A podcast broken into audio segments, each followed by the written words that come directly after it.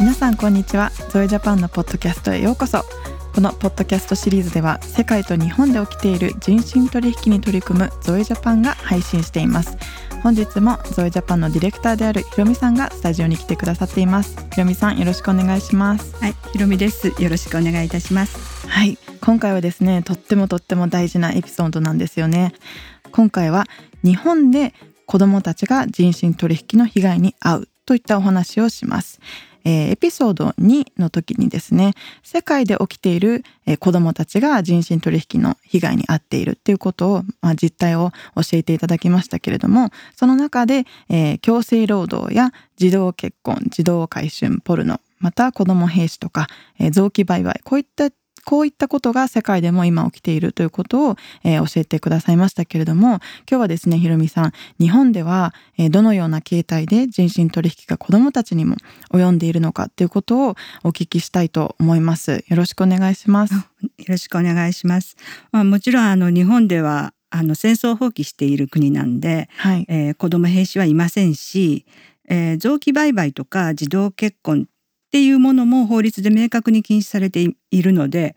起こりにくい国とは言えますよね。うんえーでも日本でも児童ポルノとか児童買春という話になると結構ここれに絡む人身取引っていうのは今でもたくさん起きています。はい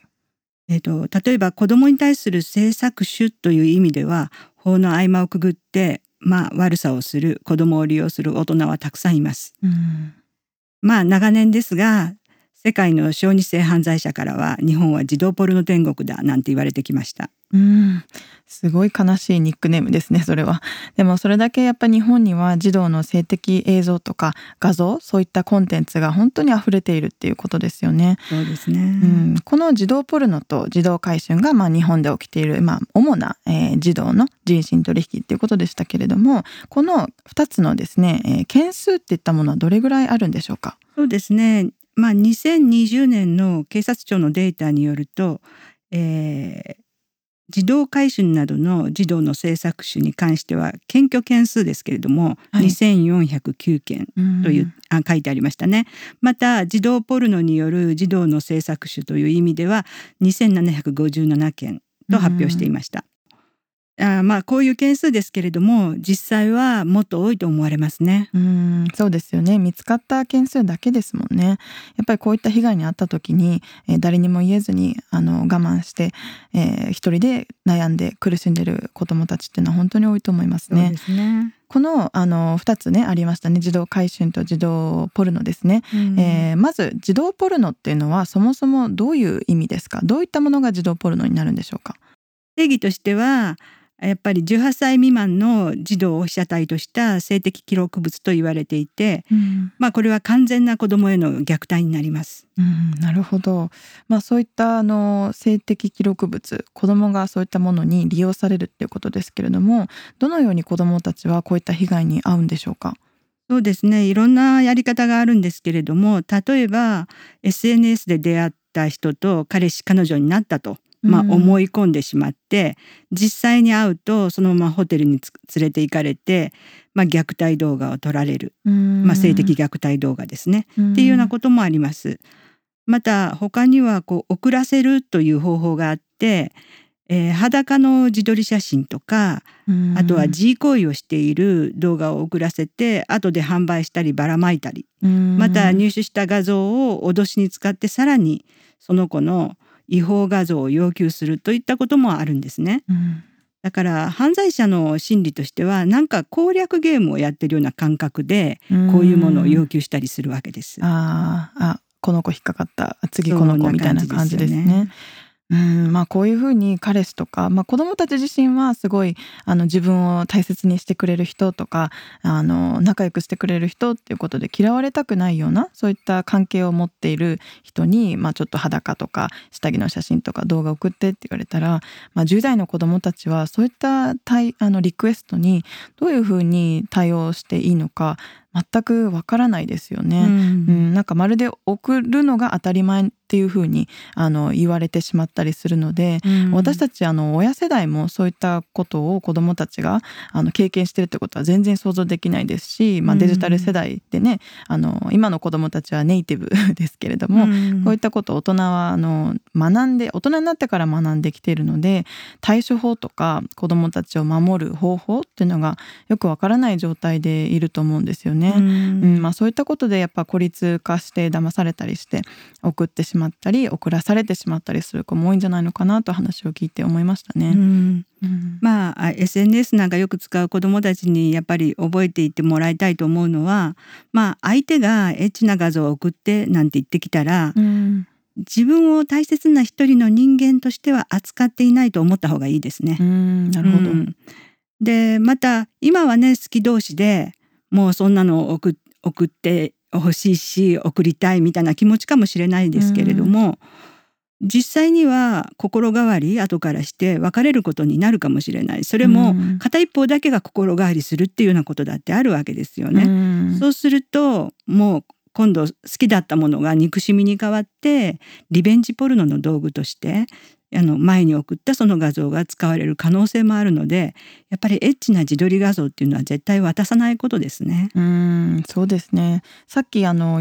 おっしゃってたあの自分を大切な一人の人間として扱ってないっていうことですよね、うん、こういう裸とか、ね、ね、下着の写真を送ってって言われた時に。私なんかこうやって言われた時に一回嫌ってって言ってみて相手がどういう反応を取るかっていうのも見てみるのもいいのかなって思ったんですよね。そ、ね、そこで、うん、いやいや送ってよってもっとしつこく言うってことはやっぱりその人の体もそうだしその人の意思を全然尊重していないっていうすごい分かりやすいサインというか、うん、あ私のことを本当に大切にしてるんじゃなくってただこういった画像が欲しいだけで人を私を人として見てくれてないっていうのがそこではっきり分かるっていうか、うん、なんかそういうサインになるのかなと思いました。そうですね、はいはい。えー、まあこの子どもの、えー、性的記録物この児童ポルノの画像とか映像っていうのは需要っていうのはあのどれぐらいあるんでしょうか？児童ポルノを見る人売る人また買う人って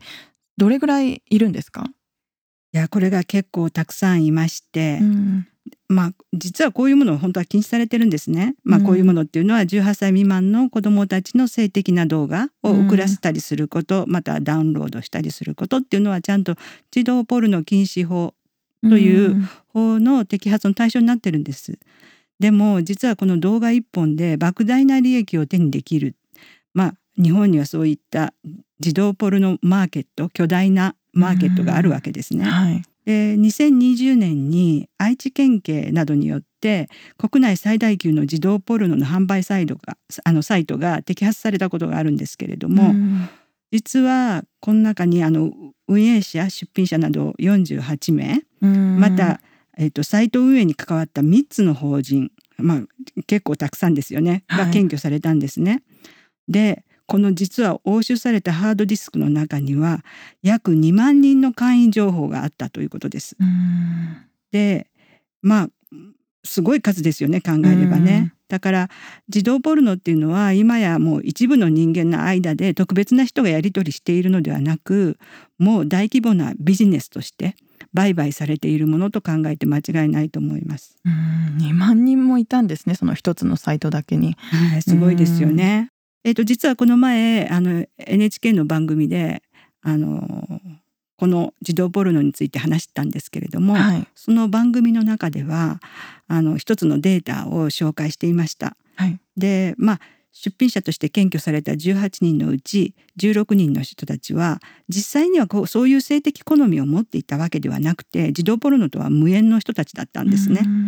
ところがあの金を目当てにですねこういうものの売買に関わっていたっていうことなんですね。はい、でそのうち11人の人は児童ポルノなどをの販売で生計を立てていた人っていうことで、うん、まあ大体1,000万以上の利益を得ていた人が8名で中には1億円以上の利益を得ていた人もいるということでした。だからすごい金額ですよね。うんであの出品者の一人なんですけれどもアダルトビデオサイトのランキングがあって上位10位くらいのうちの半分は小学生などの子供が映っている児童ポルノということでした。それもあの自宅で撮ったようなものがほとんどということで、うん、そのプロが作っているようなそういう画像ではないわけですね。うん、でであるんですけれどもそういったものが成人の動画よりも30から50倍ぐらいの値段で取引されるということでした。それでやっぱり1,000万円以上とか1億円以上あの稼ぐ人が出てくるわけですね。ええでその後なんですけど残念なことにこういったものを販売するっていうことはもちろん禁止されているので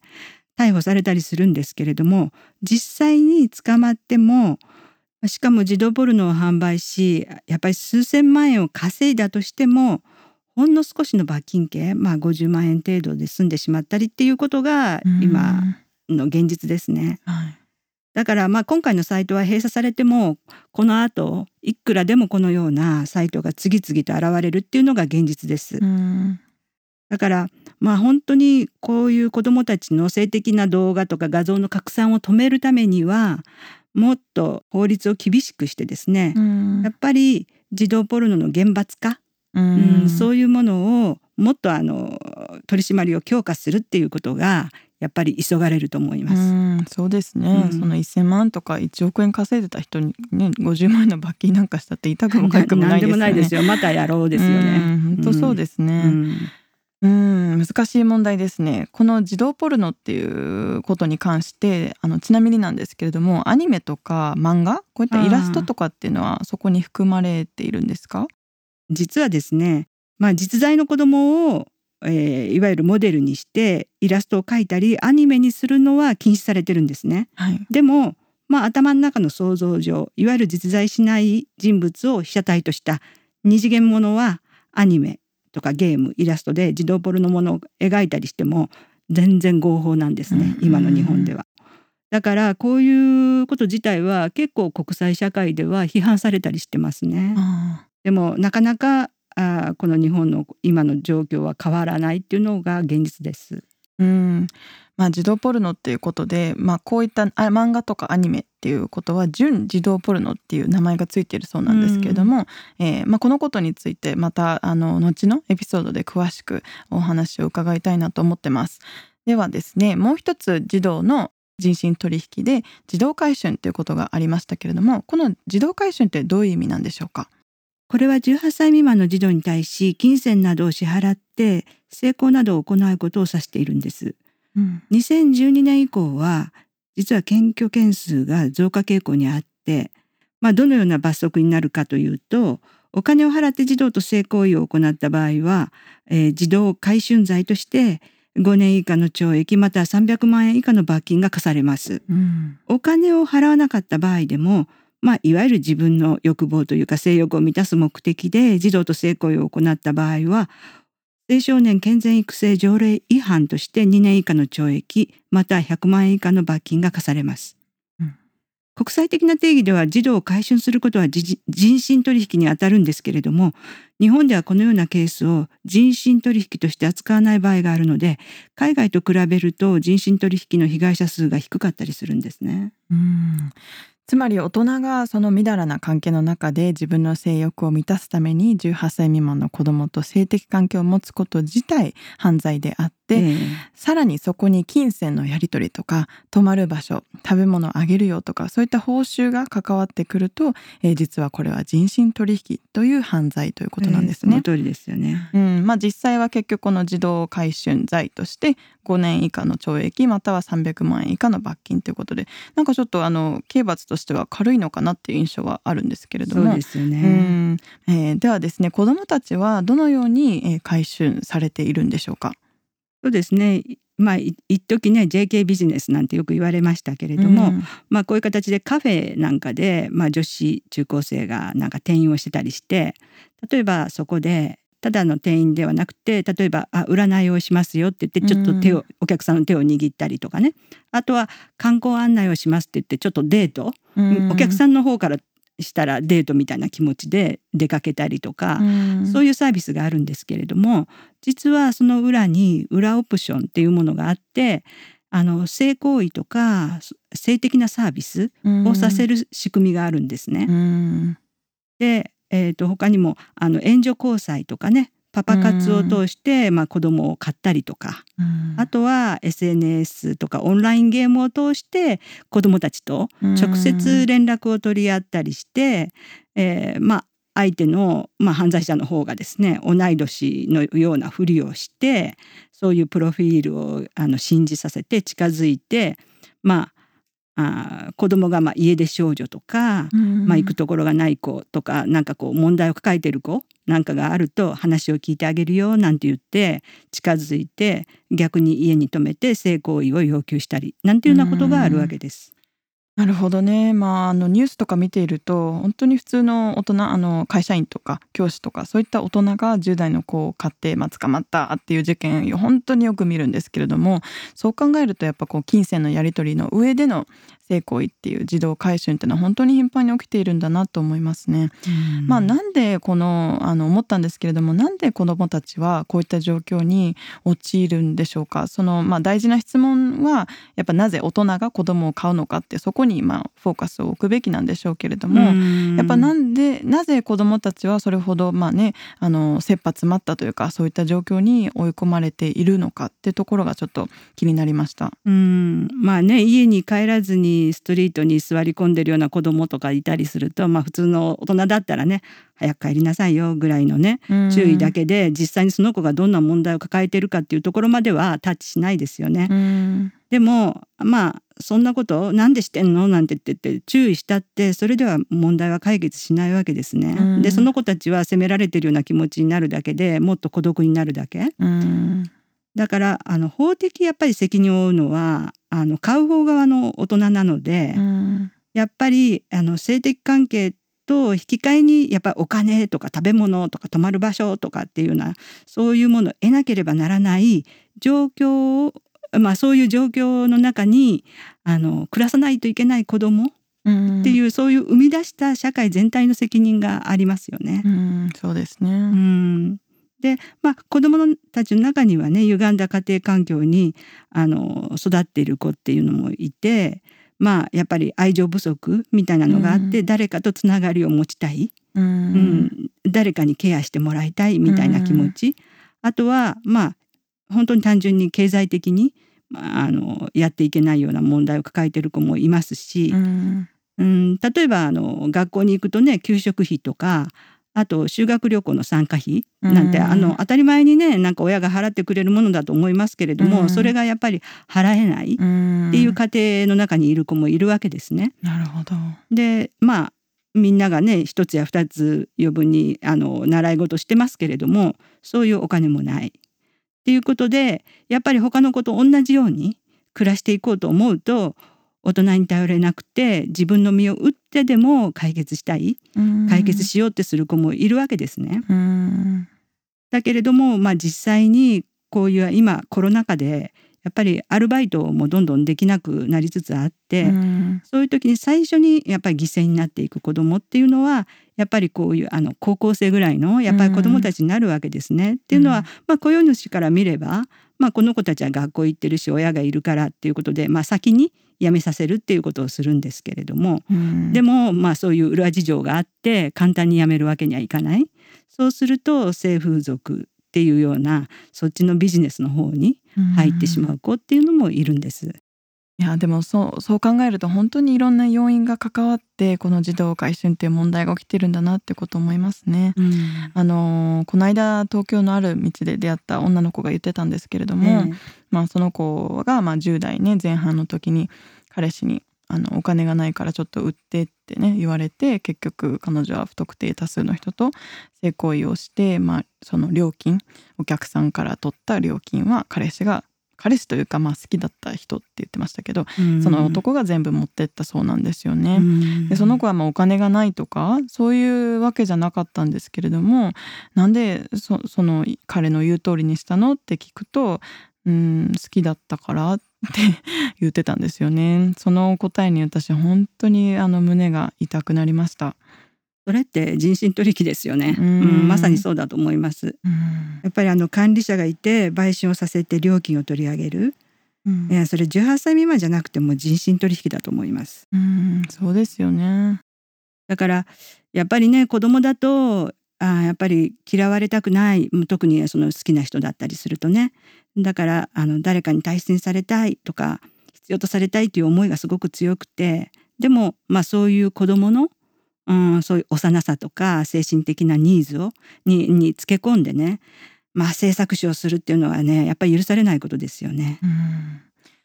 いや本当にやっぱりこういった被害が日本でも隠れたところではたくさん起きているんですね、まあ、特に生きづらさを抱えた若い子どもたち若者にとっては、えー、本当に身近に潜んでいる危険だと思います、うん、まあ、こういった被害に遭った時に相談できる窓口とかもあのあるのでぜひ多くの保護者の方とか教師の方々またあの当事者の若者たちにもそういった相談窓口を知っていただきたいなと思いますね。そうですねっぱり一度あのゾエの相談窓口もね確認してもらえればいいと思うんですけれども、うん、まあなかなかね自分一人で警察に行くとか児童相談所って言ってったらもなかなかねできない場合、まあ、お手伝いすることもできると思うので、うん、まあ、一度連絡していただければと思います。そうですね。いやひろみさん今日は本当に大切な大切なエピソードこの子どもたちのね人身取引の被害に遭っているという実情を、えー、教えていただいて本当にありがとうございました、うん、えー、リスナーの皆さん今日このエピソードを聞き自分も何か子どもたちのために何かしたいと思われる方はですね是非ゾイジャパンのホームページをチェックしてください。はい、えー、ひろみさん今日は本当にこの大切なエピソードでした。ありがとうございました。こちらこそどうもありがとうございました。はいではリスナーの皆さん今回のエピソードはここまでになります。最後まで聞いていただいてありがとうございました。このポッドキャストが参考になったいいと思った方はぜひチャンネル登録をお願いします。またたくさんの、えー、ご友人やまたご家族の方と、えー、共有してシェアしていただければ私たちもとっても嬉しいです。ではまた次回お会いしましょう。ありがとうございました。さようなら。すべての人に手を差し伸べすべての子供を救うため